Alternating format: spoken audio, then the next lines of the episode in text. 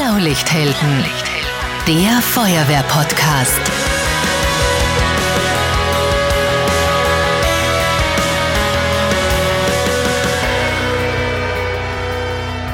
Diese Folge wird präsentiert von Raiffeisen Niederösterreich. Wir macht's möglich. Servus, hallo und herzlich willkommen beim Feuerwehr-Podcast Blaulichthelden.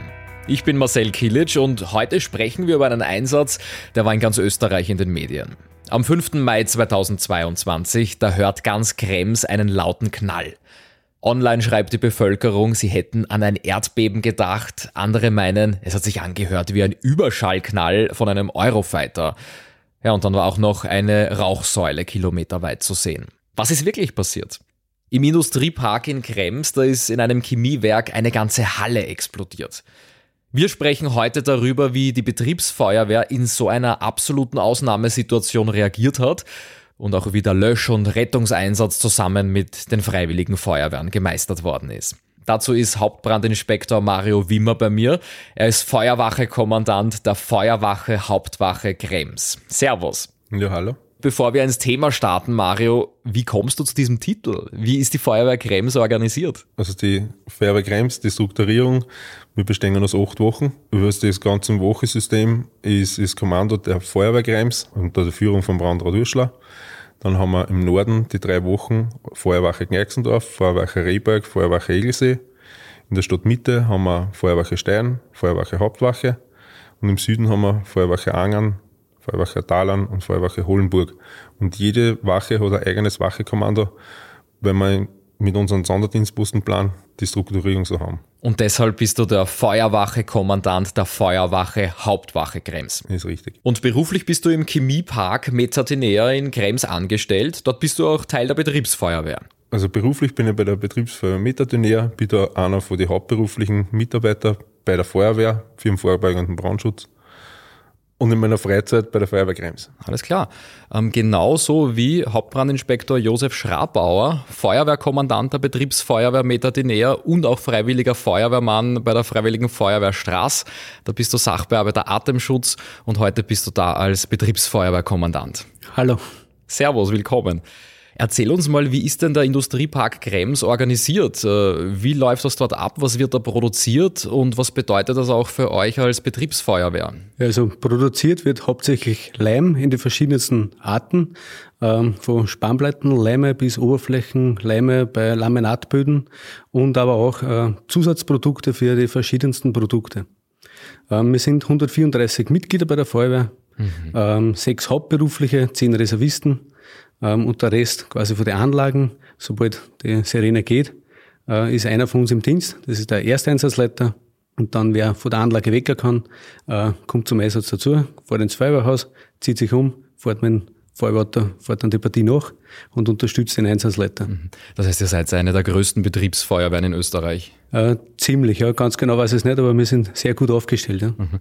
Was ist da das tägliche Brot bei euch? Ich nehme an, ihr habt da wahnsinnig viele Brandsicherheitswachen, auch im Alltag, weil sonst hättet ihr wahrscheinlich nicht so viele hauptberufliche Feuerwehrmänner und Frauen. Genau so ist es. Also nicht nur, dass es eine behördliche Auflage ist, dass wir rund um die Uhr äh, besetzt sind, weil natürlich der Betrieb auch 24-7 durchgeht.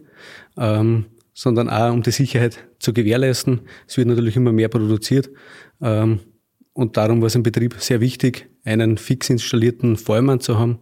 Und unsere Tätigkeiten sind hauptsächlich äh, das Feuerwehrgebiet, das Sachgebiete aufrechtzuerhalten, aber auch natürlich durch das, dass ich Brandschutzbeauftragter bin, äh, die verschiedensten Überprüfungen durchzuführen, Eigenkontrollen, Überprüfungen, Firmen unterstützen und auch Brandsicherheitswachen natürlich zum Halten. Mhm. Bei den Brandsicherheitswachen geht es vom Schweißen, Schneiden, also überall, wo es heiß hergeht, ähm, unterstützen wir da die, die Betriebe natürlich, beziehungsweise ähm, ist ein Besteigen von Behältern bei uns sehr wichtig, Tankreinigen, ähm, es wird einmal ein Rührwerk getauscht, da sind wir Sicherungsposten tätig, also auch die Höhensicherung ähm, fällt bei uns da rein. Welche Fahrzeuge oder wie viele Einsatzfahrzeuge sind da nötig für euren Betrieb? Wir haben ein DLF bis vor kurzem gehabt. Also Tanklöschfahrzeug? Ein Tanklöschfahrzeug, genau. Ein HLF, äh, das ist aber ohne Wasser, weil wir haben ein relativ gutes aufgebautes Hydrantennetz, mhm. Äh, hat aber 800 Liter A3F Schaumittel an Bord und eine 250 Kilo Pulverlöschanlage. eben für das Industriegebiet, dass wir da gut aufgestellt sind. Mhm. Wir haben noch ein Versorgungsfahrzeug, weil wir einen Rollcontainer haben, dass wir das auf den Einsatzstelle nachbringen und ein Kommandofahrzeug, mit dem der Einsatzleiter bzw. Mitarbeiter, was im Dienst ist, umeinander fährt. Mhm ein TLF 2000, also das Tanklöschfahrzeug mit 2000 Liter Wasser, das war schon vor der eigentlichen Explosion vor Ort neben der Halle. Warum war das so? Ja, das war eine Tätigkeit von uns, die Brandsicherheitswachen, wie ich vorher gesagt, mhm. gesagt habe, bei Heißarbeiten. Oft genügt ein Feuerlöscher bei den Heißarbeiten, wenn nur eine Kleinigkeit zu machen ist. Da hat man sich entschlossen, durch das, dass da Anlagenteile äh, abgebaut worden sind. Ähm, die Arbeiten waren zu dem Unglück schon zu Ende. Also die Hauptarbeiten sind schon äh, erledigt worden die Tage vorher. Und man hat sich entschlossen, durch das, dass mit Schneidbrenner gearbeitet wird, dass man mit DLF die Brandsicherheitswache macht. Mhm. Es ist auch die Schlauchleitung vorbereitet worden. Man hat dann nur mit Motor starten braucht, Pumpe ein und man hat löschen können. Ja, und äh, man sieht da einfach wirklich plakativ eine Brandsicherheitswache ist notwendig und hat seine Daseinsberechtigung, nicht nur bei euch im Industriepark, sondern auch bei jeder Brandsicherheitswache, die die örtliche Feuerwehr bei einer Veranstaltung zu leisten hat. Die Selina von der Freiwilligen Feuerwehr Friedersbach, die stellt uns eine Frage bei Instagram, die wir uns natürlich alle stellen. Warum ist denn plötzlich so eine gewaltige Explosion entstanden? Ja, wie das genau passiert ist, können wir noch nicht sagen, weil die Ermittlungen noch immer laufen. Äh, die Vermutung ist jetzt einmal, dass Gas ausgetreten ist, oder das ist bestätigt worden, dass Gas ausgetreten ist, nur noch nicht wo und wie es zu der äh, Zündung gekommen ist. Ähm, durch dieses Gas ausgetreten ist, das hat sich in einen Raum gesammelt. Wie gesagt, durch irgendeine Zündenergie äh, ist dann zu der Gasexplosion gekommen. Und da war eine Fremdfirma im Einsatz. Was war die Aufgabe oder was war die Tätigkeit dieser Firma? Ähm, es war eine Fremdfirma zugange und eben meine Mitarbeiterin war vor Ort als Brandsicherheitswache. Ähm, sonst hat sich in dem Gebäude niemand aufgehalten, Gott sei Dank. Die Arbeiten haben schon zehn Tage insgesamt angehalten. Die haben eine an, alte Anlage abgebaut, also alte mhm. Stahlkonstruktion, alte Tanks. An den Tanks ist an diesem Tag nicht mehr gearbeitet worden, nur mehr an der Stahlkonstruktion, beziehungsweise bis zu dem Unglück gekommen ist, sind da kleine Abrissarbeiten durchgeführt worden. Die Anlage ist deswegen abgerissen worden, weil man das einfach als Lagerfläche als zusätzliche nutzen will. Mhm. Und diese Halle, die ist schwer zerstört worden. Da stehen eigentlich nur noch die tragenden Säulen, Teile vom Dach. Auch Gebäude in der Umgebung sind beschädigt worden und euer Tanklöschfahrzeug ist von den Trümmern getroffen worden.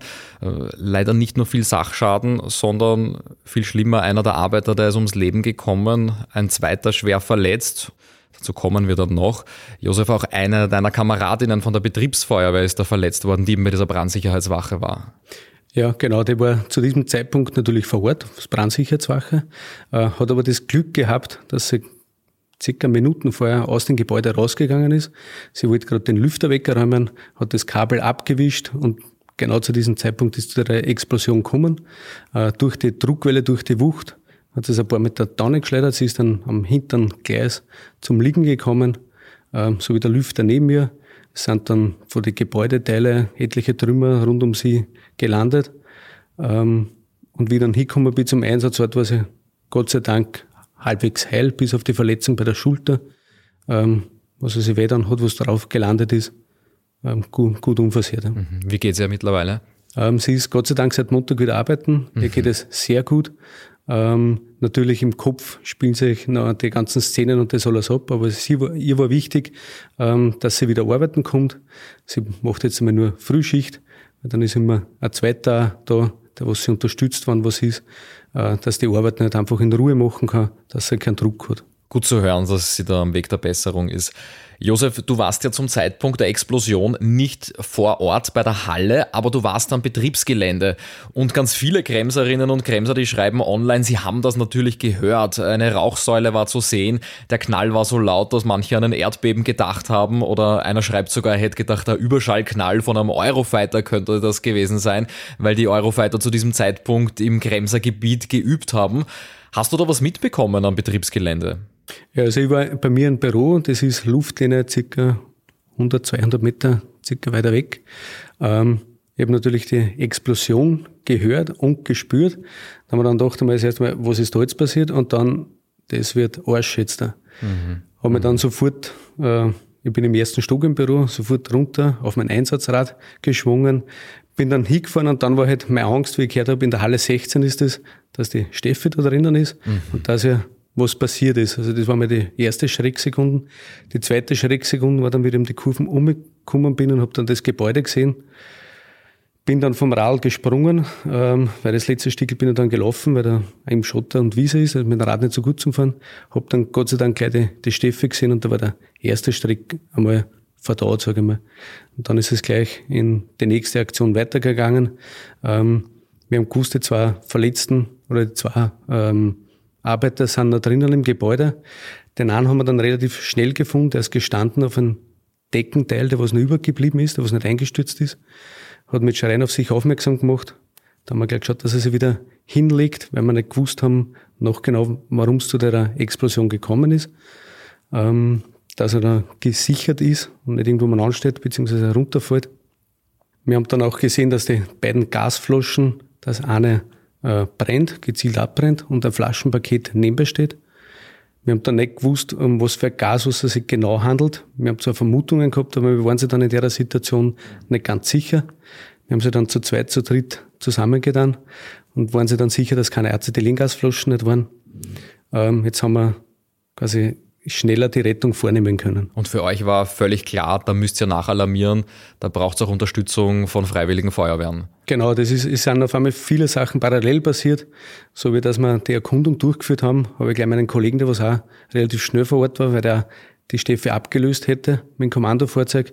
Der ist dann gleich hinter mir gestanden und ich habe dann gesagt, wir alarmieren jetzt nur mal die Feuerwehr Krems nach, ähm, weil es jetzt im ersten Blick einmal genügt, ähm, weil die immer sehr stark vertreten sind und wenn wir wirklich noch wen brauchen, dann holen wir sie wem nach. Gebrannt hat sonst nichts, bis auf die Gasflaschen. Und somit war das für mich mal unter Kontrolle. Wir haben gewusst, die zwei Arbeiter sind drinnen, sonst sollte keiner im Gebäude sein. Das ist dann auch parallel passiert, dass die Anlagenleute, was gekommen sind, ähm, abgecheckt haben, ob rund um und um äh, die Leute auf die Anlagen sind, dass keine zusätzlichen vermisst sind oder keiner im Gebäude ist. Mhm. wir sind ein relativ großer Betrieb mit auf dem Standort ca. 500 äh, Leute. Äh, eine Instandhaltungsfirma mit Schlosselektriker, die was in den Gebäuden immer unterwegs sind, irgendwas reparieren, machen, neu installieren. Und da weiß man natürlich nicht auf den ersten Schlag einmal, ist wer drin, ist nicht. Das haben wir aber relativ schnell innerhalb von ein paar Minuten anklären können, dass keiner mehr drinnen ist. Mhm. Ja, und da braucht es natürlich Unterstützung. Mario, da kommst du ins Spiel mit der Feuerwehr Krems. Wie war denn das bei euch? Was war da auf dem Alarmbild? Was waren so deine Momente, wie du das erste Mal äh, von diesem Einsatz erfahren hast? Wo warst du? Was geht da durch den Kopf? Ja, also wie die Alarmierung gekommen ist, war es eigentlich eine Alarmerhöhung eben vom Einsatzleiter der Metadonär. Und es hat dann gleich mit zeitnah das erste Fahrzeug mit der Hausmannschaft, was eigentlich immer vor Ort ist bei uns, ausrücken können.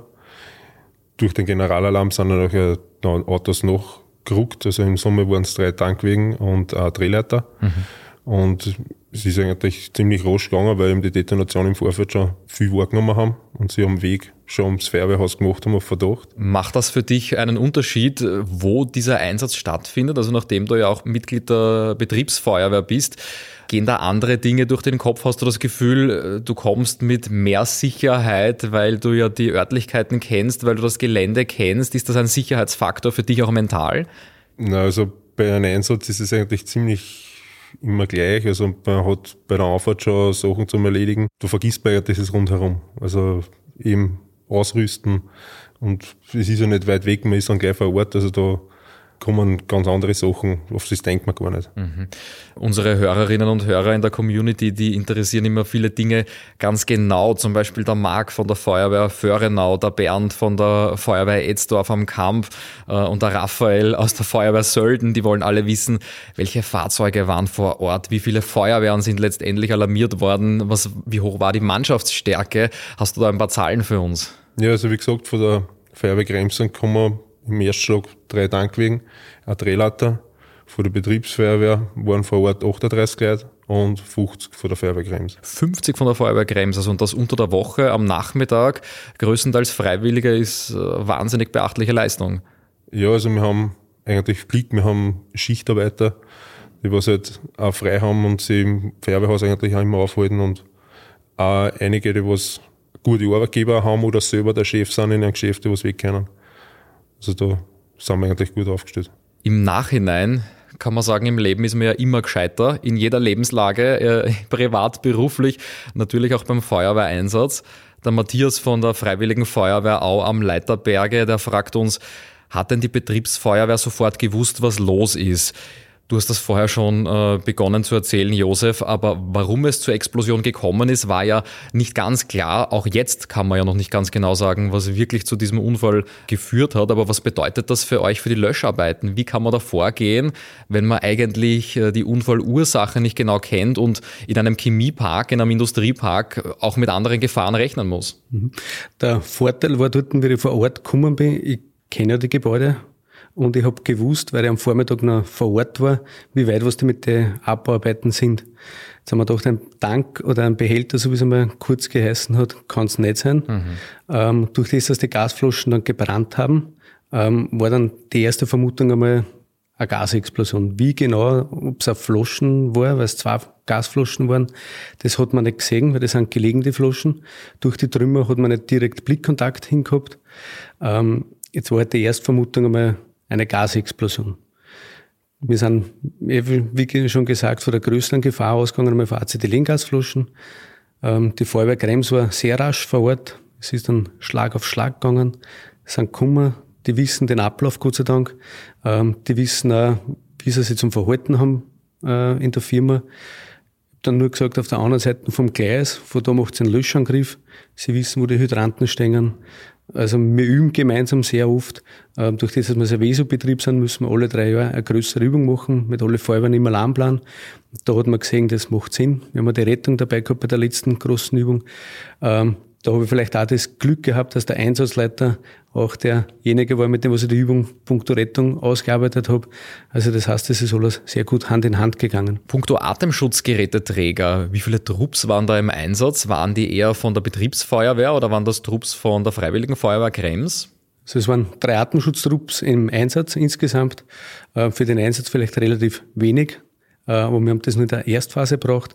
Es war gleich ein Trupp von der Betriebsfeuerwehr drinnen, der zweite Trupp ist von der Feuerwehr Krems gestellt worden und der dritte Trupp, was dann reingegangen ist, äh, quasi die Trümmer absuchen, ob noch wer drinnen ist, äh, war dann sogar ein gemischter Trupp. Mhm. Also wir haben viele Gemeinsamkeiten, sage ich jetzt einmal, auch die Artenschutzgeräte, wir haben die gleichen Typen, eben, dass die Zusammenarbeit nur enger ist. Ja, und symbolisch gibt es eigentlich kaum was Schöneres. Feuerwehrkameraden, die sich im realen Leben vielleicht gar nicht kennen, bilden dann gemeinsam einen Atemschutztrupp und sind da ganz vorne mit dabei und leisten Hilfe. Mario, ihr wart ja auch mit der Drehleiter vor Ort, hast du erzählt. Warum ist die gebraucht worden? Ja, wie wir vorher schon gehört haben, ähm, von der Einsatzleitung ist gekommen, die verletzte Person auf den Zwischen- oder auf dem Zwischenprotest, auf einen Teil der Decke, der war noch nicht eingestürzt. Und da hat man halt einmal mit der Rettung versucht, oder den Versuch zu retten, was aber nachher über eine Steckleiter erfolgt ist.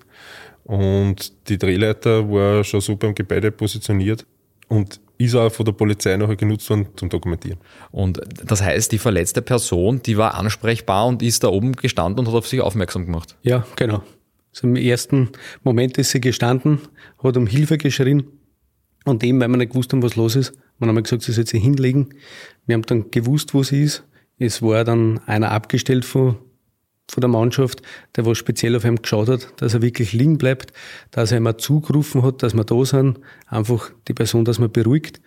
Wir haben dann mit Eintreffen der Rettung, beziehungsweise wir haben auch das Glück, dass wir am Standort äh, Mitarbeiter haben, die was auch privat bei der Rettung mitfahren. Ähm, das ist bei uns immer so, wenn man einen Rucksack im Kommandofahrzeug, der kommt, schnappt sich den Rucksack und hilft uns. Das funktioniert 1A bei uns, Gott sei Dank. Äh, wir haben die Steckleiter dann hinbracht, wie wir gewusst haben, es ist jetzt ein gefahrloses oder nicht in der großen Gefahr jetzt da, ähm, zum verletzten Vorgehen möglich. Er ist gleich als erstes vorgegangen, hat den betreut, bis dass die Rettung eingetroffen ist. Ich dann gleich die Rettung hinbegleitet, die haben die Versorgung einmal gemacht. Ähm, somit war mir, also der, der erste Verletzte gut äh, umsorgt. Und du hast erwähnt, äh, es war wichtig, dass die Person nicht aufrecht steht, sondern sich hinlegt. Geht es da dann darum, falls es zu einer weiteren Explosion kommt oder falls die Person eventuell äh, bewusstlos wird im Schock zum Beispiel und, und dann vielleicht hinunterfallen könnte, ist besser, ich lege mich hin und kann mehr umfallen in dem Sinne? Genau, ja, weil wir nicht gewusst haben, ob noch was äh, explodiert. Weil wir in der Erstphase nicht gewusst haben, sind es die Gasflaschen, kann wieder eine Gasflasche explodieren, beziehungsweise auch durch vielleicht äh, durch die Verletzungen, dass er sich da stolpert, dass er da oben fliegt vor der Decken, das wollte man damit verhindern. Es sind ja Trümmer übereinander gelegen, ähm, eben, dass er geschützt noch ist. Ja. Also die verletzte Person konnte ja auf sich aufmerksam machen, aber der Arbeiter, der verstorben ist, den musste man suchen. Da war der Atemschutztrupp beauftragt. Genau, der zweite Atemschutztrupp war damit beauftragt, den restlichen äh, Gebäudeteil zu durchsuchen. Und der war auch im Obergeschoss nach dem Wegmarschieren vom Motenschutztrupp ist schon die Meldung retourgekommen, dass sie ihm noch eine Person gefunden haben. Ähm, wir haben dann geschaut wieder mit der Rettung, dass wir vorgehen. Äh, und der hat dann gesagt, ja, die, die ist leider verstorben. Wie geht es den Einsatzkräften? Wie geht es euch da psychisch nach so einem Einsatz? Josef, wie gehst du da mit deiner Mannschaft um? Und, und Mario, was macht das mit euch? Also ich habe dann gleich geschaut, wie der erste Einsatzwelle äh, quasi bearbeitet worden ist, bis dass wir in sicheren Zustand waren. Wir haben rund um und um die Gebäude mindestens dreimal abgesucht, weil rund um und um Schadstoffe gelagert werden. Ähm, da auch gleich der Hinweis, es war nie irgendwie Gefahr für die Umwelt. Es ist nicht auch Tropfen gefährlicher Stoff ausgerunnen, Gott sei Dank. Wir haben das eben dreimal durchsucht, jedes Mal verschiedene Leute, dass jeder ein bisschen was anderes schaut.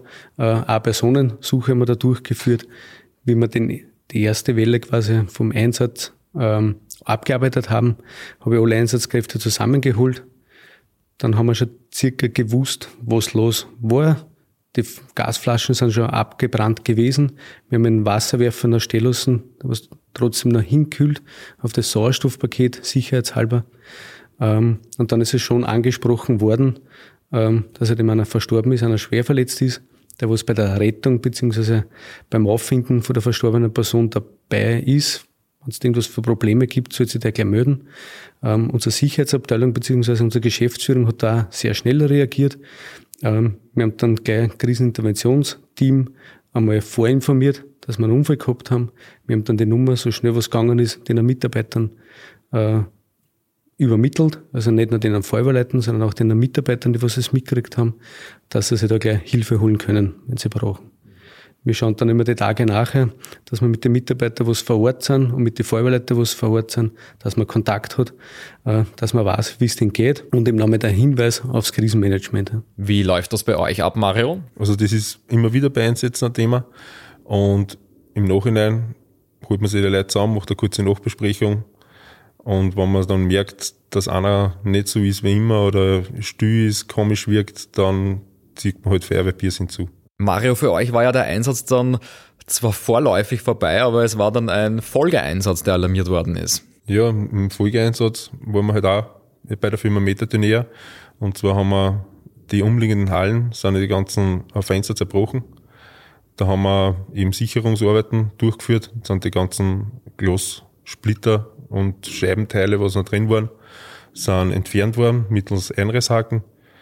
Und eben im Nachhinein ist das Ganze mit Planen und Holzstaffeln ist es verschraubt worden, dass die Hallen wieder dicht waren. Mhm. Also auch diese Sicherungsarbeiten, auch das ist Aufgabe der Feuerwehr. Habt ihr abschließend noch ein persönliches Resümee? Wie hat denn der Einsatz in Summe funktioniert, wenn so viele verschiedene Menschen, so viele Hände und so viele äh, Augen und Ohren vor Ort sind bei dir am Gelände, Josef?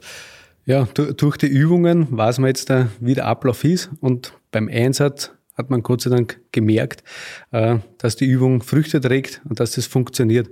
Ähm, angefangen, dass die Feuerwehren beim Portier warten, bis das von der Einsatzleitung reingeholt werden, bis über wo stellt man sich am besten auf, wo macht man den Platz, wo die Rettung sich ausbreiten kann. Ähm, da muss man wirklich sagen, die Zusammenarbeit war sehr, sehr gut. Nicht nur mit den Feuerwehren, auch mit den anderen Blaulichtorganisationen. Es war die Rettung sehr stark vertreten, es war die Polizei sehr stark vertreten. Äh, die Sicherheitsabteilung von uns war sehr stark involviert, natürlich auch die Geschäftsführung war sehr stark involviert. Es hat alles super funktioniert. Die Zusammenarbeit mit Krems muss man überhaupt rausheben, weil die dann noch lange nachgearbeitet haben, ohne irgendwas für Meckerei. Wir haben bis um eins in der Nacht gearbeitet Und da habe ich dann mit Muss sagen müssen, so jetzt ist Schluss. ähm, es war nicht selbstverständlich, wenn wir um 9 Uhr am Abend noch die Feuerwehr Rohrendorf, Feuerwehr Gedersdorf und die äh, Freiwillige Feuerwehr St. Pölten mit dem Steiger geholt. Da hat es auch keinen Manzen nicht gegeben, weil es so spät war. Sie haben nur gemeint, ich brauche zehn Minuten, ich rieme gleich wieder mit wie viel Leid, was wir kommen. Mhm. Und das mhm. ist halt das Leben Feuerwehr. Ja. Mhm. Das macht halt dann Spaß, auch in solchen äh, nicht so schönen Zeiten. Ja. Mario, das ist auch ein Lob für dich und deine Kameradinnen und Kameraden. ja, einmal danke, aber auch von der seitens der Feuerwehr Krems ist halt von Anfang an eigentlich klare Befehle gegeben von der Einsatzleitung. Durch das ist das alles ziemlich ruhig overgerannt. Der erste Teil hat eben, wie gesagt, hinten angefangen zum Gasflaschen kühlen, Drehleiter ist aufgestellt worden, ein Artenschutztrupp hat sich ausgerüstet. Also es ist auch alles wirklich strukturiert overgerannt. Ja, Mario Wimmer und Josef Schrabauer, vielen Dank für eure Einblicke, vielen Dank, dass ihr da wart und uns äh, an eurer Erfahrung teilhaben lasst. Ja, gerne. Wir sagen auch danke, dass wir da Bitte waren. Sehr. Ja, sehr gerne. Dieser Einsatz hat einmal mehr gezeigt, wie wichtig die Arbeiten der Betriebsfeuerwehren sind und wie wichtig es auch ist, dass die freiwilligen Feuerwehren gemeinsam mit den Betriebsfeuerwehren direkt am Betriebsgelände üben können und schon ein grobes Bild haben, wie es dort vor Ort ausschaut. Ich hoffe, für euch war die Folge genauso spannend und lehrreich wie für mich. Weil dann freue ich mich, wenn ihr auch das nächste Mal wieder dabei seid, hier beim Feuerwehr-Podcast Blaulichthelden. Ciao, Servus und gut Wehr.